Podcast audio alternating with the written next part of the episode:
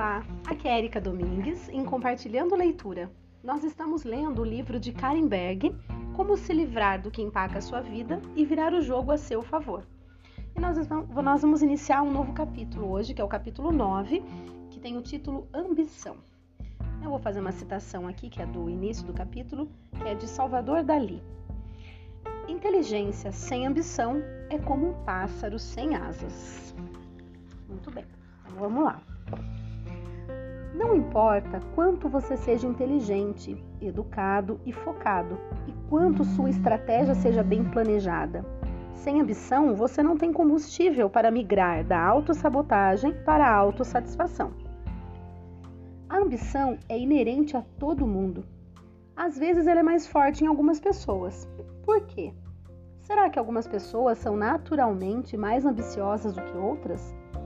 Isso é em parte verdade, mas há muito mais do que isso, especialmente quando a autossabotagem se insinua.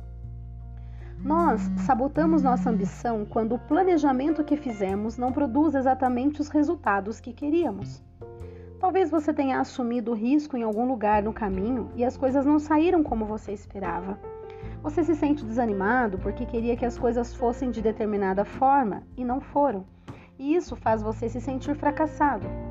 A sensação de fracasso o aleija ou até o paralisa, e você sente que talvez seja melhor permanecer com o status quo do que fazer todo esse esforço novamente para sair daquele ponto e possivelmente fracassar de novo. Um colega meu, um jornalista brilhante, tem sofrido nos últimos 30 anos por não ter aceitado o emprego que lhe foi oferecido lá atrás. Ele deixou que toda a sua vida fosse envenenada por esse passo em falso.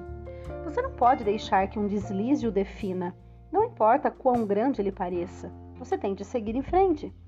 Talvez você ache que apenas pessoas de sorte têm sucesso. É verdade que em cada história de sucesso existe um elemento de sorte, mas eu chamo isso de sorte estratégica. Trata-se de um instinto de aproveitar o momento e agir. Parece clichê dizer que você faz a própria sorte, mas é verdade.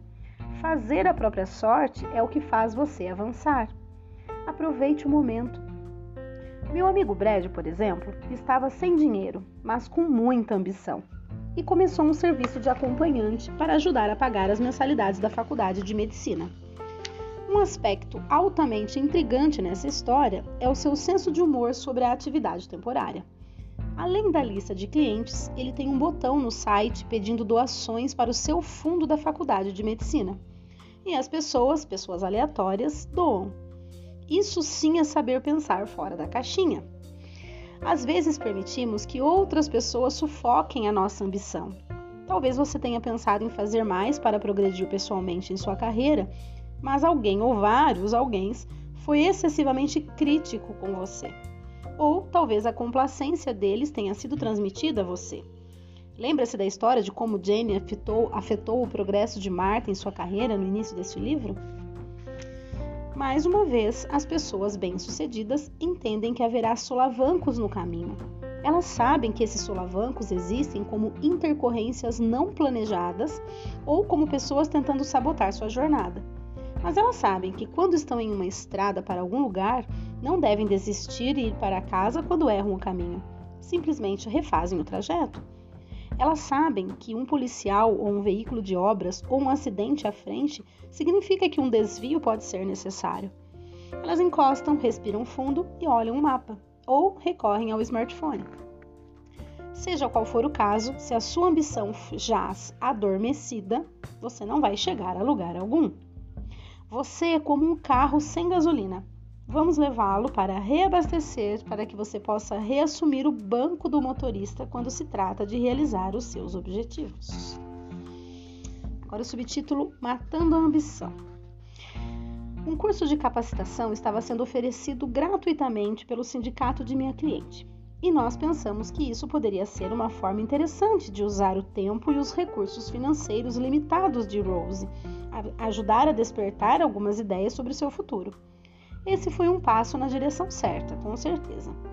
Exceto que, quando nos reunimos após a aula, ela não parecia animada e pronta para conquistar o mundo. Na verdade, ela parecia confusa e até um pouco acanhada. Ela trouxe o vídeo da aula de capacitação e nós o assistimos juntas. Imediatamente vi que se tratava de um exemplo clássico de alguém tendo a ambição sufocada por outra pessoa. O instrutor, um coach doando o seu tempo, parecia um mendigo, com barba por fazer, despenteado e com capacidade insuficiente para lidar com o nível dos profissionais da classe. Ao assistir ao vídeo, percebi que ele não deu a Rose sequer um mínimo de feedback positivo. Ele foi resoluto em oferecer todos os feedbacks negativos que conseguiu reunir com seu método medíocre, mas não ofereceu nada para incutir nela confiança. Ele foi condescendente, arrogante e, como meu amigo da Carolina do Norte gosta de dizer, tentava fazer a própria bagunça parecer algo maior. Em consequência, conforme admitiu a própria Rose, na metade da aula ela parou de prestar atenção para proteger o pouco de dignidade de autoestima que lhe restava. Percebi que havia muito para ser corrigido e expliquei a Rose que, em vez de se fechar, ela precisava jogar fora tudo o que aprendera naquela aula, pois a proposta de ensino daquela aula não tinha nada a ver com ajudar os alunos, e sim com fazer essa pessoa desprezível, o professor, se sentir melhor em relação a si mesmo ao menosprezar os outros. Apostei também que ele provavelmente tentava colocar os alunos para baixo para depois ser contratado por eles e orientá-los um a um.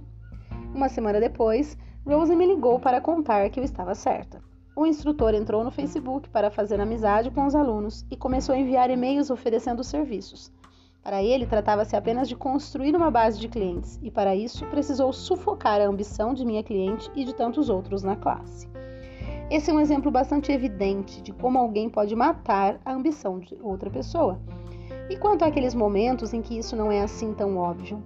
E quanto às formas sutis de pessoas que tentam sabotá-lo? Você se lembra de quando discutimos sobre pessoas tóxicas?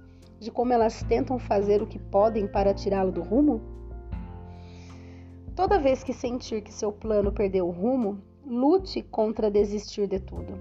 Faça uma pausa e analise o que pode ter dado errado. Pergunte a si mesmo: sou eu quem realmente está impedindo que isso aconteça ou é outra pessoa? Se você recebe uma crítica negativa, seja de seu superior pelo trabalho ou pelo desempenho ou projeto que tenha, isso não significa que você deve jogar a toalha e desistir para sempre do que estiver fazendo. Antes de desistir de sua estratégia, Antes de decidir desistir de seu sonho, sente-se com seu amigo Spark e analise a situação. Muito bem.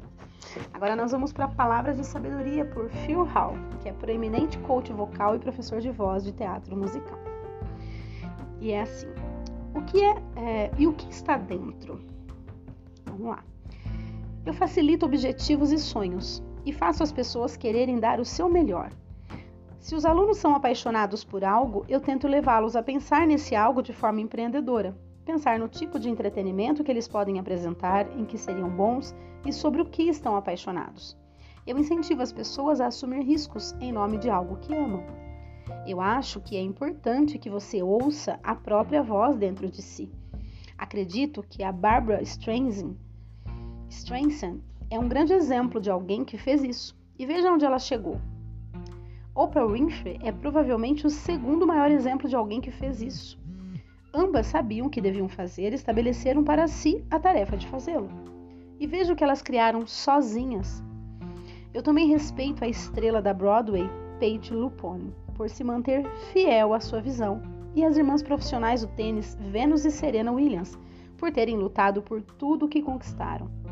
Olhe para o que elas já realizaram em suas, em suas jovens vidas. Um outro subtítulo: Obtendo aquele brilho de volta com o Spark.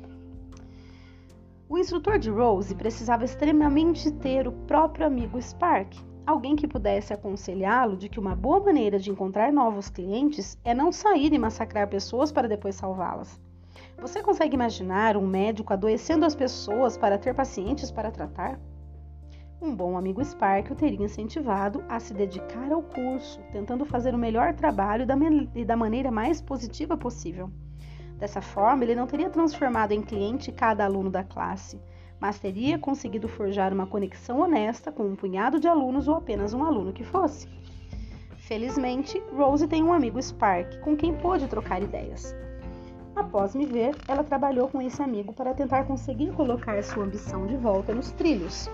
Se a sua ambição parece fora de rumo, vá ao seu amigo Spark. Explica que algo parece errado, que você se sente como se tivesse perdido o caminho e que precisa de ajuda para retomar o rumo. Muito bem, pessoal. Eu ia iniciar um porquê não aqui pelo Martin Samuel, que é o ator, cantor e dançarino. Mas eu vou parar o áudio por aqui, senão vai acabar ficando bem longo, né? Já estamos em 10 minutos. Bom, então é isso. Esse foi o início desse capítulo, ambição, né? Eu acho que tem muito a agregar pra gente. Espero que vocês estejam gostando desse início de capítulo. Um grande abraço a todos e até o próximo áudio.